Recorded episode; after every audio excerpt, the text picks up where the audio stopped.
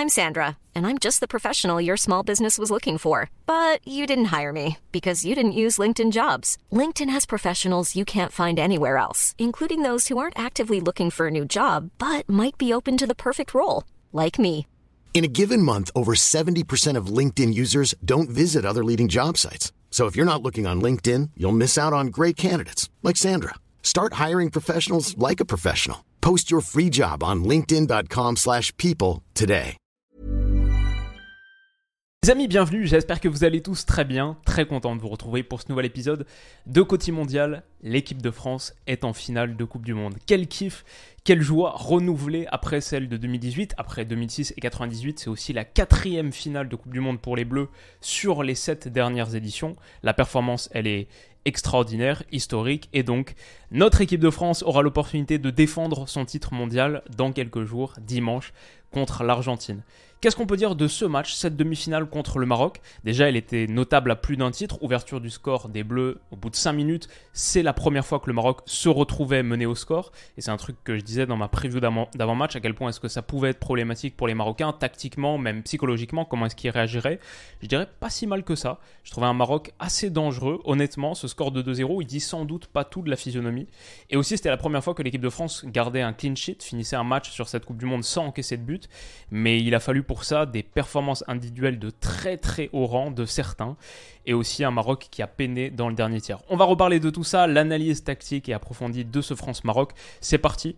Initialement, moi, ce qui m'a surpris, c'est de voir des Marocains aussi, quelque chose qu'on disait dans la preview, sans Aguerre et vraisemblablement sans Saïs, comment est-ce qu'ils allaient faire? Bon, le choix qui a été fait par Regragui, je pense qu'à posteriori, on peut dire que c'était le mauvais, c'est de se dire que pour Saïs, ça allait le faire, il allait tenir, et du coup, il était titulaire, mais épaulé par deux gars, Eliamik qui avait été excellent au dernier match contre le Portugal en quart de finale, et Dari en tant que défenseur central droit. Mais du coup, on se retrouvait avec un Maroc en 5-4-1. Mazraoui était là aussi, sortir à la mi-temps pour Atiala, lui aussi qui était un doute, une inquiétude potentielle. Mais du coup, on avait un Maroc en 5-4-1, avec au lieu d'avoir une pointe basse, Amrabat, et devant lui, Unai et Amala, c'était plutôt un tandem Amrabat Unai devant cette ligne de 5, avec bien sûr Ziyech et Bouffal sur les côtés et Nesiri en pointe. Ce 5-4-1, il va changer au bout de 20 minutes. Le Maroc va repasser sur un 4-1-4-1 avec la sortie de Saïs, qui en fait, bon, il était trop blessé pour jouer. C'était déjà une première erreur. Et le Maroc sera bien plus dangereux dans sa configuration normale. Mais ce qui permet peut-être ce choix de dispositif initial, le fait de mettre Saïs titulaire, ça permet en tout cas à l'équipe de France de prendre très vite l'avantage et de marquer le but de l'ouverture du score au bout de 5 minutes Ce qu'on doit souligner là, c'est le très très bon travail d'Antoine Griezmann, son appel dans la profondeur, se retourne superbement, mais Eliamik est fautif. Bon, il avait fait un super match contre le Portugal, comme on l'a dit. Maintenant, ça reste un défenseur central de Valladolid, euh, qui n'est pas un, excellent, excellent défenseur sur l'ensemble de sa carrière. Ça, c'est plutôt ce qu'on attend potentiellement d'Eliamik. Et là aussi, bien sûr, le Maroc paye très cher, ce qui n'est pas du tout de sa faute, mais le fait d'être sans Naïef Aguerd pour ce match, ça, c'est vraiment très, très dur de rivaliser contre l'équipe de France en n'ayant pas T2 centraux titulaires, surtout quand il y en a un amoindri. En tout cas, Griezmann en profite. Petit ballon en retrait pour Kylian Mbappé. Ce but, je ne sais pas s'il vous rappelle quelque chose. Moi, il me fait penser à celui de Vinicius contre la Corée du Sud. Une équipe qui est très menaçante sur ce côté droit, qui a tellement de puissance axiale que ça monopolise l'attention de toute la défense. Mais du coup, bah, il y a un gars qui est tout seul, isolé au second poteau, et le ballon va lui revenir. Je trouve que Mbappé se bat très très bien sur cette action. Il y a la première frappe, mais ensuite, quand ça revient dessus, il se bat, peut réenchaîner pied gauche. Ça revient sur Théo Hernandez avec un peu de réussite pour l'équipe de France sur l'ensemble de cette action. Mais Théo Hernandez conclut superbement, vraiment la finition est à souligner. Et même s'il a commis quelques petites erreurs défensives, grosso modo, il a été très bon. Et ça, c'est aussi ce que t'apporte un défenseur gauche de la qualité offensive de Théo Hernandez, pouvoir même finir dans ses zones. On sait qu'il plante pas mal de buts avec l'AC Milan. Et en tout cas, l'équipe de France prend l'avantage très très vite. On semble se diriger vers une rencontre où ça va être très difficile pour le Maroc, qui est assez fébrile derrière. Walid Regragui et ses hommes qui se retrouvent menés pour la première fois dans un match de Coupe du Monde, bon bah, sur cette campagne 2022. Et dans la foulée, 10 minutes plus tard, sur ce ballon de Konaté, qui a fait un match extraordinaire, on va y revenir, mais surtout sans ballon. Sur ce long ballon, Romain Saïs montre qu'il est blessé et pas du tout apte pour ce match. Il y a un rebond, il se fait battre, il, bon, c'est pas qu'il se tient la cuisse sur, sur la course, mais on voit qu'il est diminué. On le voit pas très bien sur le screenshot, mais si vous voyez l'action dans son ensemble, on voit qu'il est diminué. Giroud part dans la profondeur, déclenche cette frappe qui heurte le montant.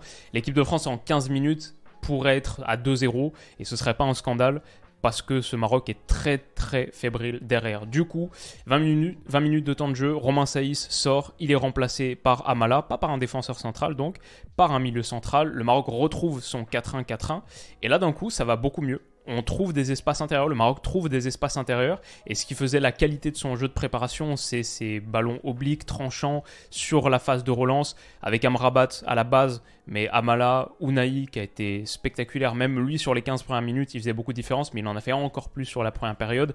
Une fois que ce trident était reformé, le Maroc a eu vraiment beaucoup plus de menaces avec ballon. Là, typiquement, super ballon trouvé, et hop, d'un coup, l'équipe de France, dans cet entrejeu, à 3 contre 3, réussissait pas trop à contrôler les Marocains. Et c'était vraiment des situations dangereuses. Bah là, Amala peut lancer dans la profondeur Youssef Nessiri et il faut un retour salvateur, un des 8 ou 9 ou 10 ou 11 retours salvateurs d'Ibrahima Konaté sur ses 90 premières minutes.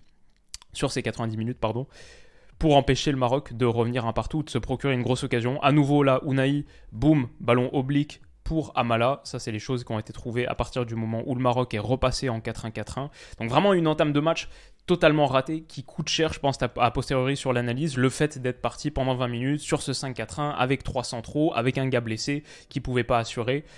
Bon, ça change quand le Maroc retrouve sa, sa vraie assise. Et on voit là, Unai pour Amala, c'était la passe précédente. Amala pour Amrabat. Et cet entrejeu français qui a du mal, alors, qui était formé avec donc Youssouf Ofana qui prenait la place d'Adrien Rabiot, donc il y avait aussi de la recomposition chez les Bleus, mais qui a du mal à prendre le dessus dans cet entrejeu où le Maroc euh, commence vraiment à être intéressant. Alors, Aurélien Chouameni a été pas mal pour le coup. Il y a eu des erreurs, il y a eu des choses bien, surtout avec ballon, il y a eu des choses bien. Cette percée où il va servir ensuite Kylian Mbappé, même si le Maroc était beaucoup mieux avec ballon en repassant sur son système à 4-1-4-1, en 4-1-4-1. En revanche, on a vu qu'il continuait à être fébrile derrière. Je pense qu'il y a plusieurs choses là-dessus. Bon, déjà, t'es sans Aguer et sans Saïs, donc sans tes meilleurs joueurs, ça, fait une grosse différence, avec un Mazraoui un peu amoindri aussi.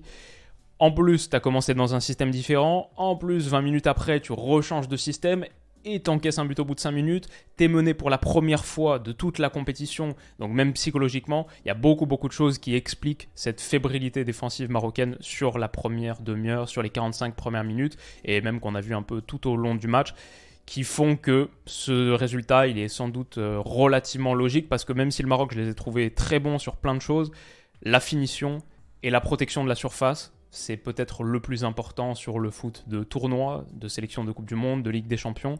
Et là, ils étaient nettement inférieurs à ce que l'équipe de France a fait. Équipe de France beaucoup plus tueuse et bien meilleure protection de sa surface de réparation, où il y a quelques performances défensives individuelles stellaires chez les Bleus.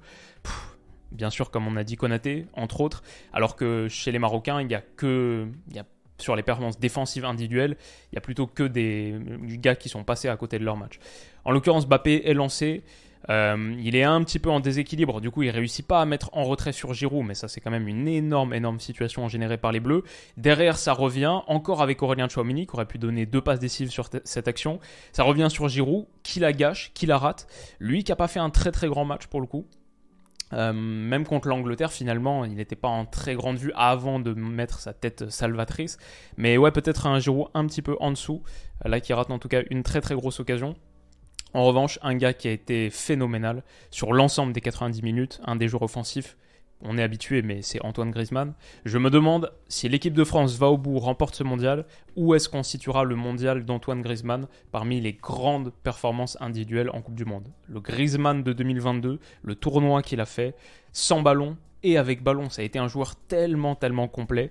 Et là, bah, typiquement, il faisait très mal au Maroc par sa propension à se déplacer entre les lignes, à très très bien reconnaître quand il y avait un espace, un gars qui lui tournait le dos et une possibilité d'infiltrer bah, ce demi-espace, cette interligne. Là, Koundé qui joue sur Ousmane Dembélé et il reconnaît c'est le moment pour aller plonger dans l'intervalle et il sera servi par un très très bon ballon d'Ousmane Dembélé. Hop, magnifique, fait la différence sur Eliamik, qui doit revenir, qui reviendra avec un tacle assez héroïque, mais un tacle un peu à double tranchant. Ce genre de situation que tu crées et que tu génères, que Antoine Griezmann génère, ça force un tacle qui est 50% du temps, c'est un tacle qui donne corner, 50% du temps, c'est un tacle qui donne penalty. Et Griezmann, ça, l'a vraiment été impressionnant dans ce registre. Avec ballon, avec Konaté, avec Ibrahima Konaté, peut-être les deux meilleurs Français, deux des trois ou quatre meilleurs Français, je pense qu'on peut dire sans trop de risque de se tromper. Lui a été spectaculaire, je, ne compte pas le nombre de tacles. Pourtant, le Maroc a continué à menacer, sur coup de pied arrêté notamment, où ils avaient la patte chaude et aiguisée, précise. Hakim Ziyech sur ce corner, c'est ce qui va donner le retourné acrobatique d'Eliamik qui a Fuel qui sont son Giroud intérieur et ça aurait pu aller au fond, ça heurte le poteau. Coup franc excentré juste avant la pause, à nouveau tapé par Hakim Ziyech. Et là, il faut une sortie euh, des deux points du Goyoris, mais très très menaçant, ce Maroc, sur ses coups de pied arrêtés. Donc, la France rentre à 1-0 au vestiaire. Moi, mon idée à ce moment-là, c'est bon, on est dans une bonne situation parce que le Maroc, qui n'a jamais été mené sur ce tournoi, doit faire le jeu. La France, déjà, même à 0-0, laisser un petit peu le ballon au Maroc. Et ça, ça peut nous convenir parce qu'avec leur fébrilité derrière, il suffit d'une transition offensive bien jouée pour qu'on passe à 2.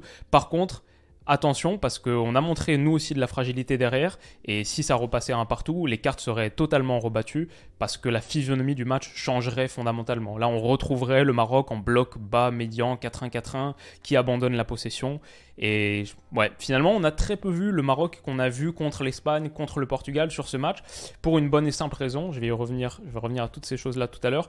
Pour une bonne et simple raison, c'est que le Maroc termine avec 60% de possession, un truc comme ça. Pour rappel, c'était la 31e équipe sur 32 des sélections engagées sur ce mondial. Elle avait 32 ou 33% de possession en moyenne. Elle finit ce match à 60. La première mi-temps, c'est 55, 56.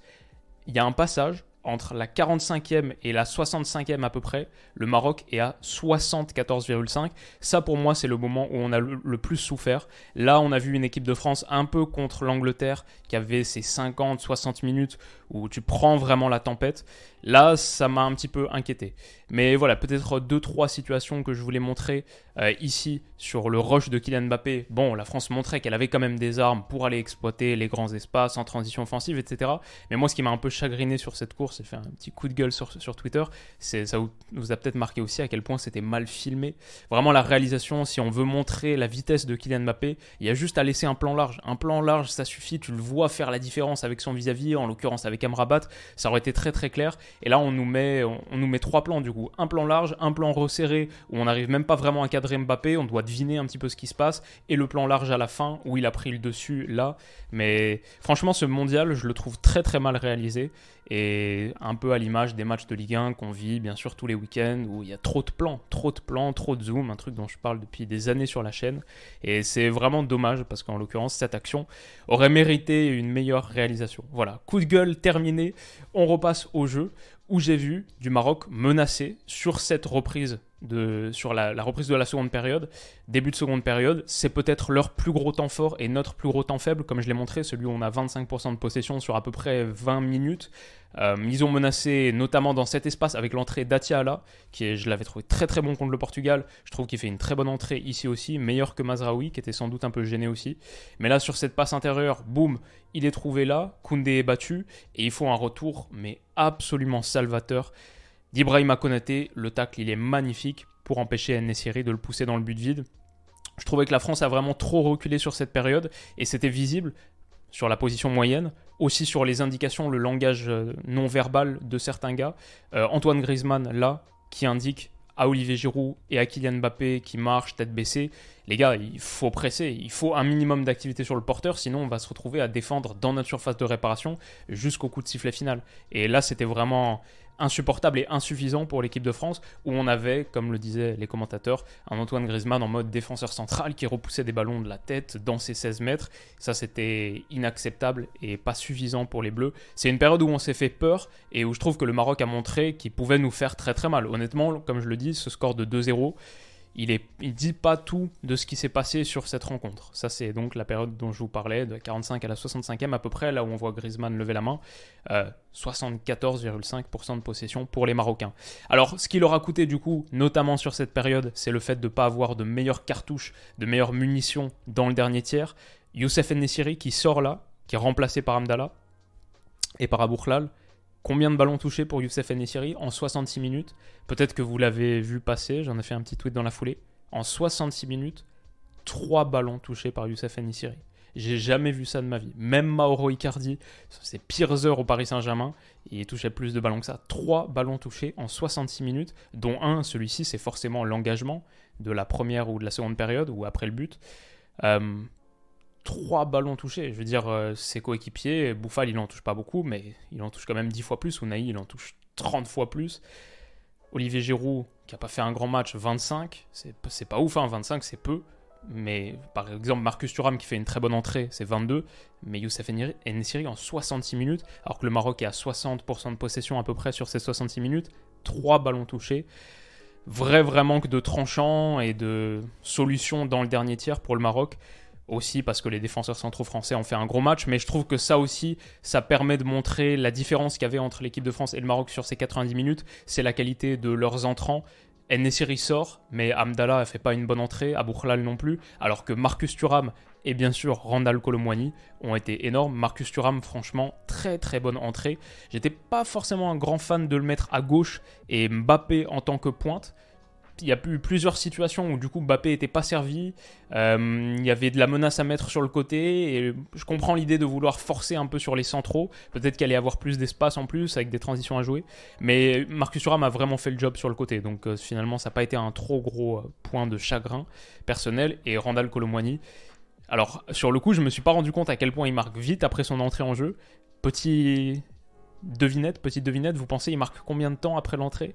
Ça c'est 78-09, c'est le moment où il entre sur la pelouse. Le moment où le ballon franchit la ligne, 78, 40 et quelques. Ça, c'est le début de l'action avec Marcus Thuram, d'ailleurs, qui est impliqué dessus, sur le côté gauche. Et finalement, il met à Bappé son. Le Bappé, ce qu'il fait là sur cette action. D'ailleurs, il a mis un très bon ballon pour initier l'action. Super petit contrôle orienté pour initier l'action. Ensuite, la passe sur Thuram. Mais là, cet enchaînement de dribbles, je me dis, il va marquer le but du mondial.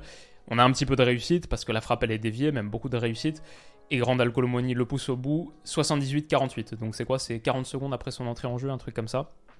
Entre les entrées de Thuram et les entrées de Colomoni, bon, c'est ça aussi qui fait la différence pour l'équipe de France, qui n'avait pas forcément le meilleur banc de la compétition, mais là, les entrants de Didier Deschamps ont été couronnés de succès, c'est le moins qu'on puisse dire. Et donc, on a l'équipe de France en finale de Coupe du Monde. Les Bleus qui peuvent réaliser l'exploit dans quelques jours de remporter deux Coupes du Monde consécutives, quelque chose qui est arrivé seulement deux fois dans l'histoire, 34-38 pour l'Italie et 58-62 pour le Brésil. Donc la dernière fois que c'est arrivé, c'est littéralement il y a 60 ans. Euh, l'histoire est en face de nous. France-Argentine en finale, on va pas se mentir, c'est une affiche magnifique. La revanche de 2018, du huitième de finale de 2018. Un match que moi j'imaginais en huitième de finale de cette Coupe du Monde-là. Et magnifique, magnifique rencontre. La petite finale Maroc-Croatie, c'est aussi la première journée de ce groupe. Euh, de ce groupe, c'était quoi? C'est le groupe F du coup, si je ne me trompe pas. Euh, c'était Maroc-Croatie, ça avait fini 0-0, on va voir ce que ça donne. Et voilà, forcément, félicitations aux Marocains pour le tournoi, pour ce match où ils nous ont mis en grande difficulté aussi. Franchement, il y a eu des séquences qui ressemblaient un peu à l'Angleterre, où on a beaucoup, beaucoup souffert, il a fallu super bien protéger la surface. Donc euh, bravo au Maroc pour euh, leur très, très grand tournoi. Et bien sûr, ils auraient préféré jouer la finale, mais la perspective d'aller accrocher cette troisième place, c'est quand même une belle carotte. C'est forcément pas le truc qu'on retient le plus de chaque Coupe du Monde. Mais quand même, une troisième place pour euh, ce Maroc-là, ce serait une des énormes performances en Coupe du Monde de ces dernières années. Donc voilà, on se retrouve donc il y avait mon prono Maroc-France qui est sorti il y a quelques jours. J'avais dit victoire 2-1 de l'équipe de France.